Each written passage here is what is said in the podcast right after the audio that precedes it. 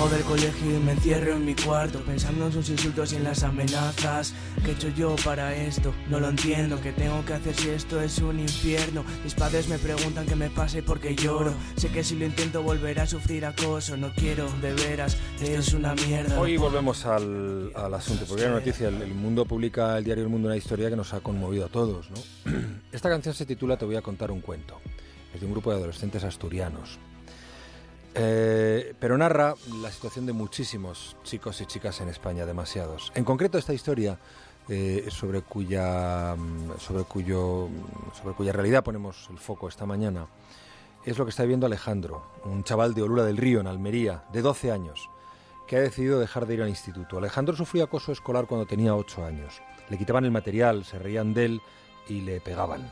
Después de muchas denuncias, sus padres optaron dos años, eh, después de dos años de denuncias, por cambiarlo de colegio y las cosas mejoraron, pero en octubre Alejandro ha empezado la ESO y por tanto tiene que ir al Instituto Rosa Navarro, el mismo instituto al que entran los chicos que estudiaban en su antiguo colegio.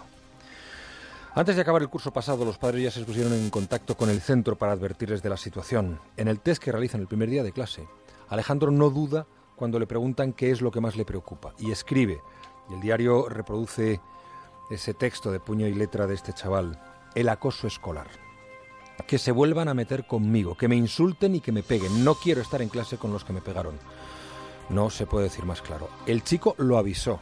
El chico lo avisó. El tercer día en el instituto se cumplieron sus peores temores. Un grupo de chavales le esperó en el gimnasio y el cabecilla que había estado con él en el colegio del que tuvieron que sacarle sus padres, le cogió del cuello y le golpeó contra la pared causándole una contractura hasta que una profesora les paró. Desde entonces Alejandro se niega a ir a clase, donde están también tres de sus agresores. Tiene pánico a salir de casa y ha vuelto a caer en una presión. Se siente culpable, sufre insomnio y ha caído en picado. El psicólogo ha advertido a los padres del alto riesgo de suicidio.